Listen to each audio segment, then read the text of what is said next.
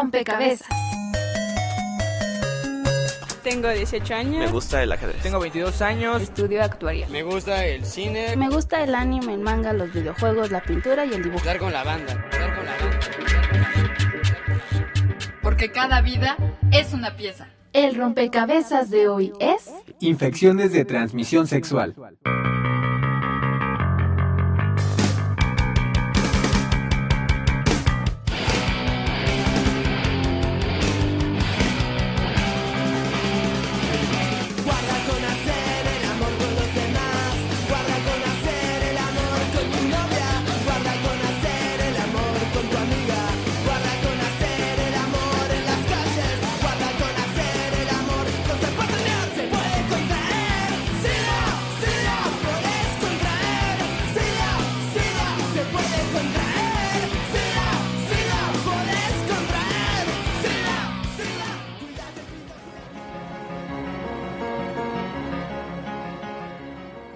Las enfermedades de transmisión sexual, como su nombre lo indica, son infecciones venéreas. Estas infecciones son causadas por virus, bacterias, artrópodos, protistas y ciertos hongos. Que infectan a los aparatos reproductores masculino y femenino, la boca y garganta o el recto, según sea la vía afectada. Aunque cabe mencionar que algunas se pueden transmitir también por vía no sexual, pero representan una minoría del número total de casos.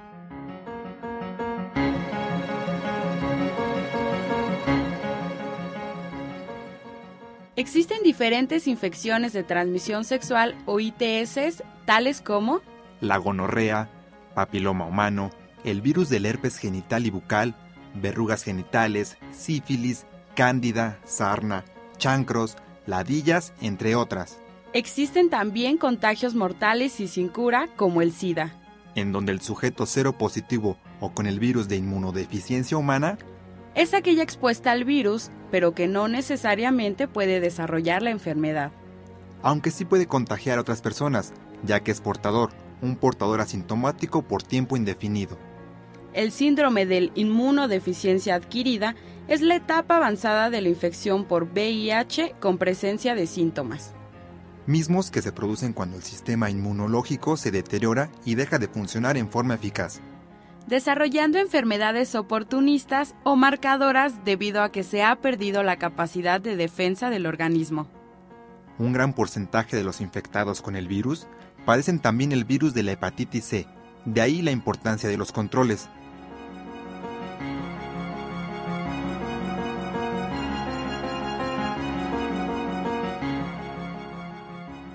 Más de la mitad de los nuevos infectados de SIDA en el mundo son adolescentes menores de 19 años.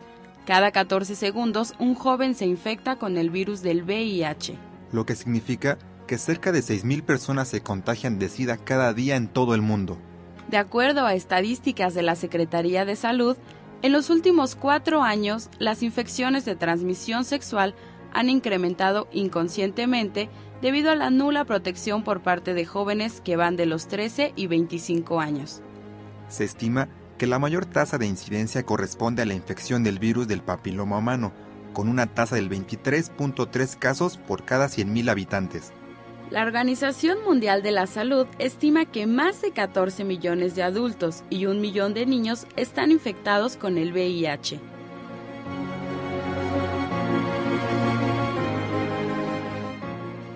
Lo importante de descubrir tu sexualidad es el cuidado que le des. Solo debes de tomar en cuenta las medidas de protección. Ya que estas infecciones no respetan edad, preferencia sexual, estatus económico ni social. Así que evita riesgos siendo higiénico, usa correctamente el condón, masculino y femenino e infórmate.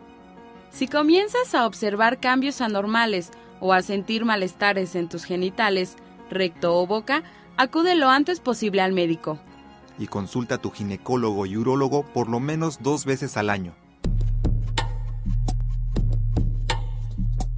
¿Cómo te llamas? ¿Qué edad tienes? ¿Y a qué te dedicas? Mi nombre es David Esparza Hernández y soy supervisor de limpieza. Tengo 26 años. Me llamo Rafael González Cortés, tengo 23 años y soy empleado. ¿Qué infección de transmisión sexual padeces? VIH. Fue vía sexual. Bueno, pues es una persona a la que quiero mucho, de hecho, fue mi pareja sentimental. Soy portador del virus del VIH.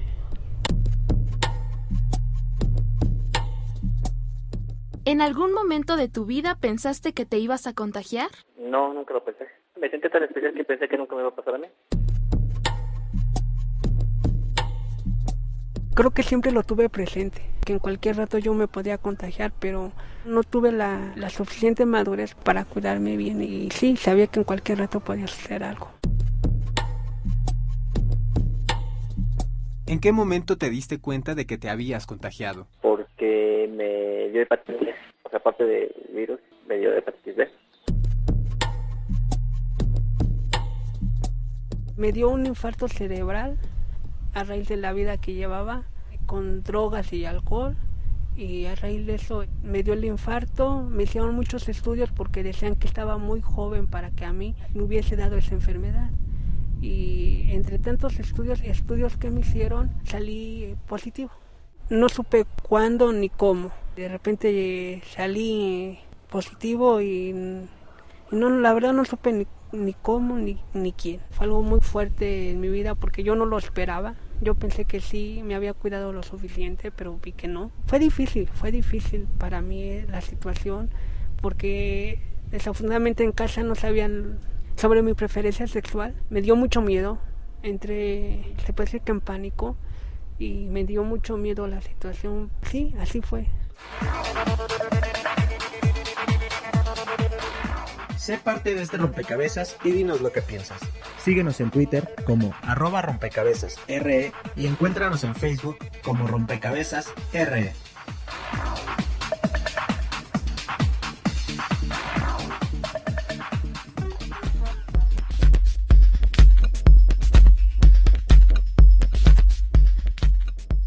¿Cuál es su nombre y en qué institución labora? Mi nombre es Carlos Gutiérrez Ávila y soy el director general de la Asociación Mexicana de Servicios Asistenciales en VIH-Sida, conocida también como AMSAVI. ¿Cuáles son las infecciones de transmisión sexual más comunes? Si hablamos de infecciones de transmisión sexual en general, pues en realidad hay muchas pero las más comunes que precisamente tienen la característica de transmitirse por vía sexual. En primera instancia, yo pondría la sífilis, porque es una enfermedad que históricamente se ha transmitido por esa vía y sobre todo que históricamente ha afectado mucho a la población. Eh, muchas personas me preguntan que a poco la sífilis que ya no existía, que estaba casi erradicada. Yo no sé de dónde salió esa información, pero en realidad no, es una infección de transmisión sexual que si bien hubo como un boom de utilizar condón entre los jóvenes a mediados de los noventas, principios de la década pasada, se redujo bastante, hoy en día ha tenido un repunte exorbitante al grado de que nos llegan personas con sífilis secundaria, tiene unas características muy particulares. Y junto con ella viene el VIH-Sida, por supuesto, la gonorrea, hepatitis que se transmite vía sexual, herpes, también podemos señalar la clamidia, el virus del papiloma humano, entre las más comunes. ¿Qué infecciones de transmisión sexual son más riesgosas? Las más riesgosas tendríamos que hablar de, por ejemplo, el virus del papiloma humano para la mujer, porque sabemos que es la principal causa de cáncer cervicouterino, ¿no? Y que además es muy silenciosa en el hombre, aunque también llega a tener unas afecciones físicas en el hombre por unas verrugas que se presentan. En el hombre no es mortal, mientras que la mujer puede producirlo. La hepatitis, por ejemplo, porque también es una enfermedad silenciosa y que finalmente acaba destruyendo el hígado. A lo largo de 20 años el hígado puede estar totalmente destruido, la persona no se da cuenta hasta que ya es demasiado tarde, ¿no? También por la facilidad con la que se transmiten podemos hablar de la gonorrea y podemos hablar también del herpes que si bien no son mortales, son demasiado transmisibles. Y por otro lado, tendríamos que señalar precisamente al VIH-Sida y a la sífilis porque si no son atendidos a tiempos, sí pueden ser mortales y hay que atenderlos de manera adecuada, ¿no? Entonces yo pondría en un rubro aparte a la sífilis y al VIH-Sida y también por la mortalidad que pueden producir a la hepatitis y el virus del papiloma humano.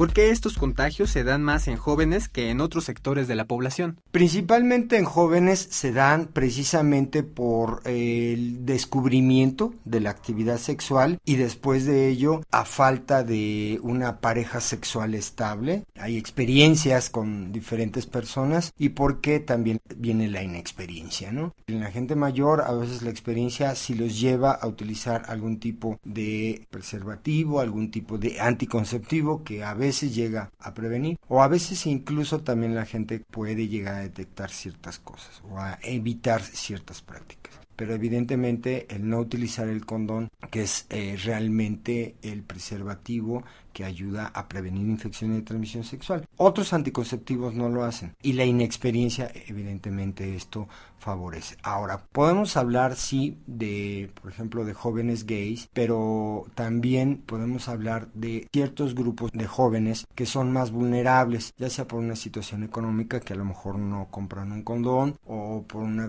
cuestión de educación también, pero porque los jóvenes muchas veces son vulnerables precisamente en la situación socioeconómica o cultural que puedan encontrarse el uso del condón. Está demostrado científicamente en los estudios de todo el mundo que definitivamente detiene el VIH y otras infecciones de transmisión sexual.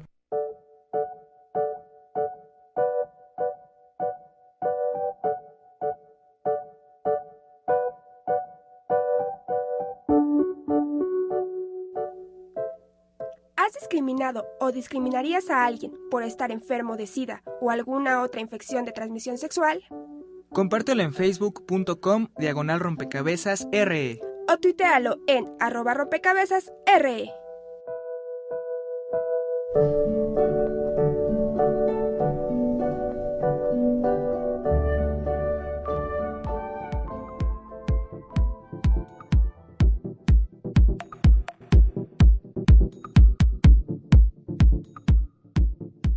Rafael y David, ¿cómo ha cambiado su vida desde que se contagiaron? Es más efectiva. Mm, de hecho, mi pareja se fue. No quise afrontar el problema y se fue.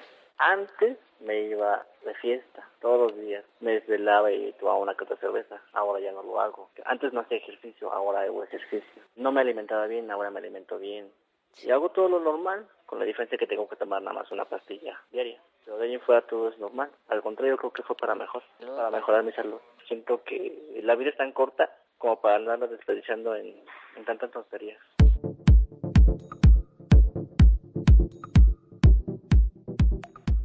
Pues en mis actividades diarias tengo que ser muy cuidadoso porque aunque sé que nada más se puede contagiar por vía sexual o, por sangre, tengo que tener mucho cuidado en eso, en, no hacer una cortadita o cosas así, lo que sí tengo que tener mucho cuidado para cuidar a las personas que de alguna forma me rodean.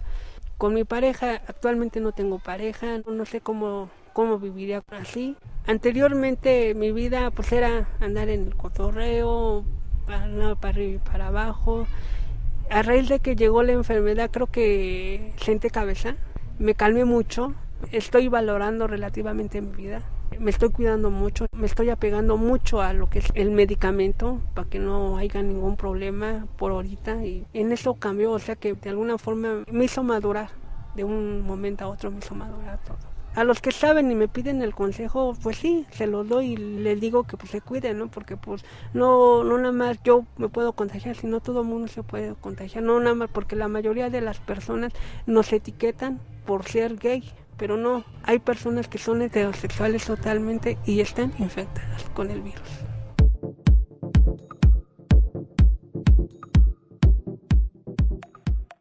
¿Han sufrido discriminación por estar contagiados? Por parte de mí, hasta ahorita creo que he corrido con la suerte de que no he tenido a nadie en quien me discrimine. Incluso en hospital, como yo me atiendo en el Seguro Social, se hablaba de que ahí nos trataban muy mal. Actualmente me han tratado muy bien eh, los enfermeras, este, doctores, todos muy, muy buena onda conmigo Me han tratado muy bien y, con mis otros compañeros que tengo que conozco, que están igual que yo, hasta ahorita nunca hemos platicado si, si en cierto momento de su vida han, recibido alguna discriminación. No sé la verdad con mis compañeros de que estamos enfermos de lo mismo.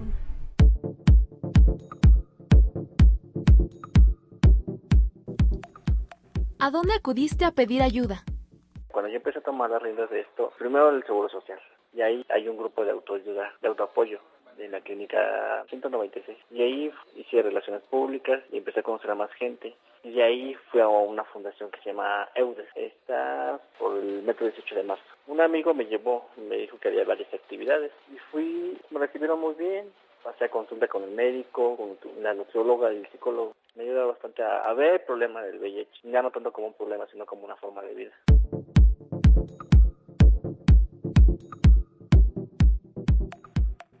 Corrí con la suerte de que encontré una asociación que se llama Albergue de México y ellos de alguna forma fueron los que me ayudaron a darme esa luz que en cierto momento de mi vida se me apagó, ¿no? Y pensé que yo ya había terminado todo y fue ahí donde me la, la mano y caminaron junto conmigo en este proceso de ayuda tanto emocional como espiritual y a sentirme más sentir que no soy el único, que habemos muchos millones en el mundo y que no se acaba, o sea, que no se acaba la vida, ¿no? Entonces ahí Albergues de México me ha estado ayudando mucho a, salir adelante, ¿no? Con lo de la enfermedad y sobre todo a aceptarme con la enfermedad y tal y como soy, ¿no? Las oficinas se encuentran en, en la calle de Saltillo, en la colonia Hipódromo, en el número 39. Ahí están las oficinas y lo que es el albergue, tenemos un albergue que, que le llamamos el ermita, que es un espacio en el, rodeado del bosque donde se hacen encuentros espirituales, ecuménicos le llamamos así, donde nos juntamos muchas personas que estamos enfermos y nos damos apoyos mutuos, ¿no? En seguir viviendo con la enfermedad.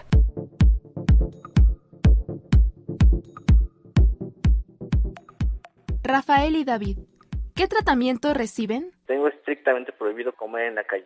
No puedo comer nada en la calle. Que más en cambio, pues si lo hago. Nunca me ha pasado nada. Tengo que tener una limpieza pues, diaria, el baño diario, los dientes. Lo normal una persona normal. Tomo dos medicamentos, uno que se llama caleta y uno se llama trubada. Voy a las pláticas mensuales, es cada mes con el psicólogo y tanatólogos. Son muchas actividades las que se tratan. Por ejemplo, el cómo envejecer, ir aceptando la enfermedad.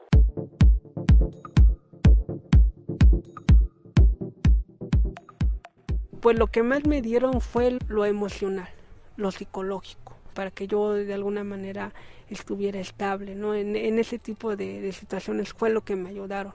Medicamentos y todo eso, pues me lo está dando el Seguro Social. Y, y lo único que me ha ayudado mucho albergues de México es en lo espiritual y en lo emocional. Son tres pastillas las que tomo al día.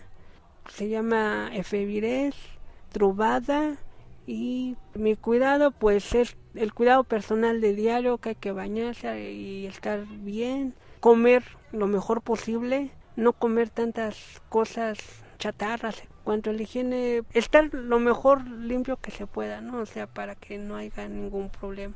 Y, y salir salir y de alguna forma no tener miedo a, a la calle no que, que si alguien sabe y te de alguna forma te señala pues no tengas miedo, no tengas miedo a, que, por decir sí lo tengo, pero pues no, no, va, no va a pasar nada. No porque andemos en el mismo lugar te voy a infectar o algo.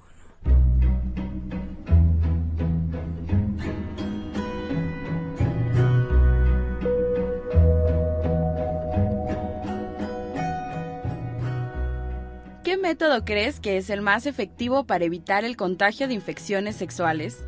Compártelo en facebook.com diagonal rompecabezas RE. O tuitealo en arroba rompecabezas RE.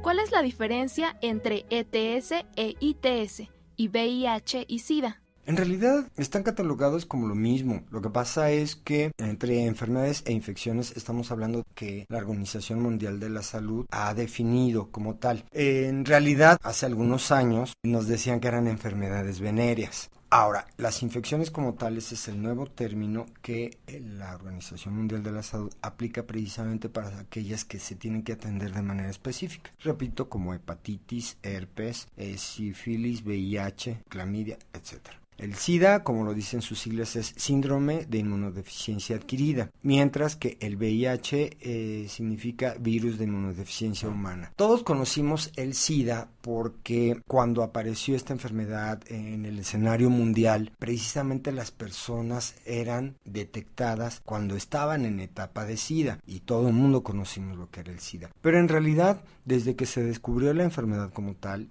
no es su nombre original, el SIDA fue llamado de otra forma que es bastante desagradable y bastante peyorativa para los homosexuales, ¿no? Se hablaba de un síndrome que era exclusivo de homosexuales. No tardó mucho en descubrirse que no era exclusivo de homosexuales y bueno, es así como se descubre a través de Luc Montagnier, eh, se descubrió que era realmente el que propiciaba este síndrome que consiste en realidad en un conjunto de enfermedades que atacan al organismo una vez que el sistema inmunológico, es decir, las células que se encargan de defendernos de las enfermedades, está prácticamente eliminado. Este VIH, virus de inmunodeficiencia humana, es precisamente el responsable de introducirse en el cuerpo humano y destruir unas células que se llaman CD4. Cuando este número de células baja en forma dramática es cuando se presentan las enfermedades que llamamos oportunistas. No cualquier enfermedad, sino enfermedades que pueden atacarnos si nuestro sistema inmunológico está bajo. De manera que el SIDA no es una enfermedad como tal, es un síndrome, es un conjunto de enfermedades que se presentan provocadas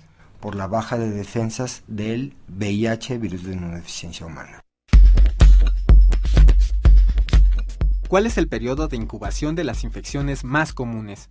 Primero que nada hay que señalar que cuando se da la infección como tal, cuando se introduce el VIH por la manera que sea sanguínea, sexual, etcétera, primero las pruebas que tenemos normalmente llevan un periodo que llamamos de ventana para producir anticuerpos, que normalmente van de 3 a 9 semanas. Una vez que pasa este periodo de ventana, la persona ya puede ser detectada fácilmente como portadora del VIH. En este periodo de transmisión puede haber quizás un poco de fiebre, algunos síntomas que hacen sentir extraña a la persona, pero no pasa más. Es muy variable el tiempo dependiendo de el estilo de vida de la persona. Si el estilo de la vida persona es sana, es también de tomar precauciones de no reinfección, puede tardar más. O simplemente de la naturaleza de la agresividad del virus. Tenemos virus que son muy fuertes, les han llamado en algunos lugares supervirus.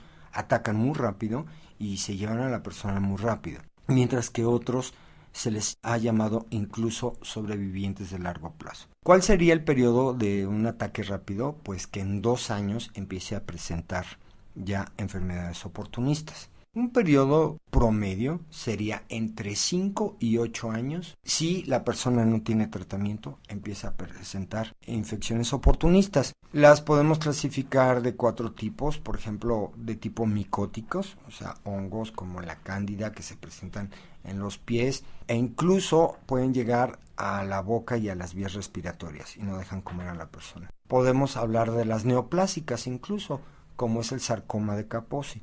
Es un tipo de cáncer muy específico que solamente ataca con las defensas bajas. Hablamos de otras como son las bacterianas, también podemos hablar de las virulentas, como es el herpes. Puede atacar de todo tipo de enfermedades. ¿De qué manera se pueden evitar los contagios de estas enfermedades e infecciones? En primera instancia es el uso del condón para las relaciones sexuales. Desafortunadamente hemos llegado a una etapa en la que el condón es básico, es esencial, así como una persona no debe de salir a la lluvia sin paraguas, así como sabemos que tenemos que usar el cinturón de seguridad y lavarnos las manos antes de comer, son reglas de oro que ya deben de existir para una cuestión de salud. Lo mismo aplica para las relaciones sexuales, utilizar el condón. Otras medidas también para tener estilos de vida saludable son comer bien, tener actividad física, dormir bien, evitar en la medida de lo posible lo que es el consumo de alcohol sea bastante moderado y sí evitar el consumo de drogas y de cigarro. Serían como las reglas de oro para tener un estilo de vida saludable. ¿A qué llamamos sexo seguro? El sexo seguro, a diferencia del sexo protegido, implica tener relaciones sexuales pero sin penetración. ¿Cómo es esto? Es muy chistoso. Hoy en día la Organización Mundial de la Salud y muchas organizaciones hablan de que, por ejemplo, el sexo oral es ya una relación sexual. Lo que podríamos considerar un faje, por así decirlo, ya estamos hablando de un tipo de relación sexual, de alguna manera. Pero es algo que se da en forma sana y en forma segura. Y si este tipo de relación los puede llevar a una eyaculación o a completar finalmente la relación sexual en estos términos de orgasmo, tanto para el hombre como para la mujer. Estamos hablando de una relación sexual y que no implica el intercambio de fluidos. Puede ser desde el clásico faje o una masturbación, como lo quieran presentar en sus distintas modalidades. Y a través de los sentidos, es decir, la vista, el tacto, el oído, el olfato, podemos llevar todas nuestras percepciones sensoriales hasta el orgasmo o simplemente a la estimulación sexual y que esto nos proporciona placer y por lo tanto al no tener el contacto con fluidos corporales al no haber penetración, pero estamos teniendo una relación sexual, no nos pone en ningún riesgo de transmisión de infecciones. Eso significa específicamente el sexo seguro. El sexo protegido es tener una penetración de cualquier tipo, boca pene, boca vagina, boca ano, pene vagina, pene ano, pero con protección que es básicamente el uso del condón. Comparte fotos, videos y links en Twitter arroba rompecabezas RE y en Facebook como rompecabezas RE o escríbenos a rompecabezas arroba radioeducación.edu.mx. Rafael, David, ¿qué consejo le dan a los jóvenes que están en su misma situación? Que se atiendan, que cuiden, que quieran. Pues que se protejan, es lo único que les puedo decir, porque pues no nada más existe eso, existen muchas otras enfermedades peores todavía. No que no lo hagan, porque finalmente lo van a hacer, pero pues mínimo con responsabilidad.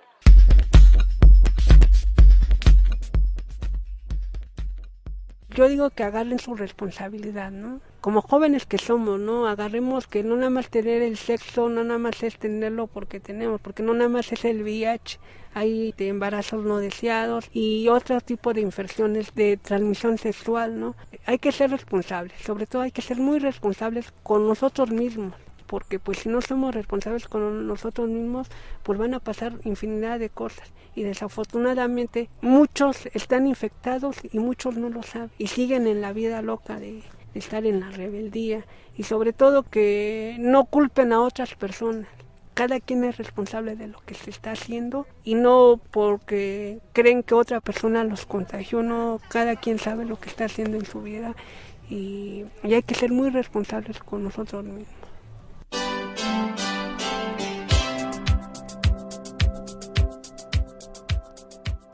Rompecabezas te sugiere Las películas Los Testigos de André Téchiné Un año sin amor, de Anaí Berneri. y los libros El primo Javier, de Edmé Pardo, Editorial Planeta. y El amor en los tiempos de SIDA, de Eduardo del Río, Editorial Grijalbo.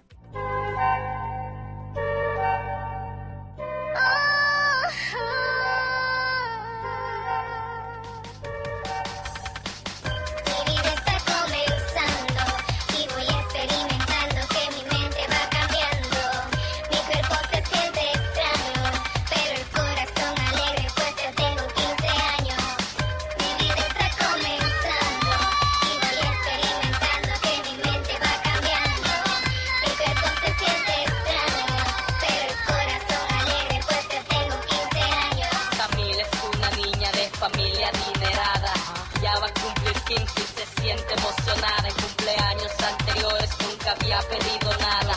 Porque en realidad no era del tipo interesada.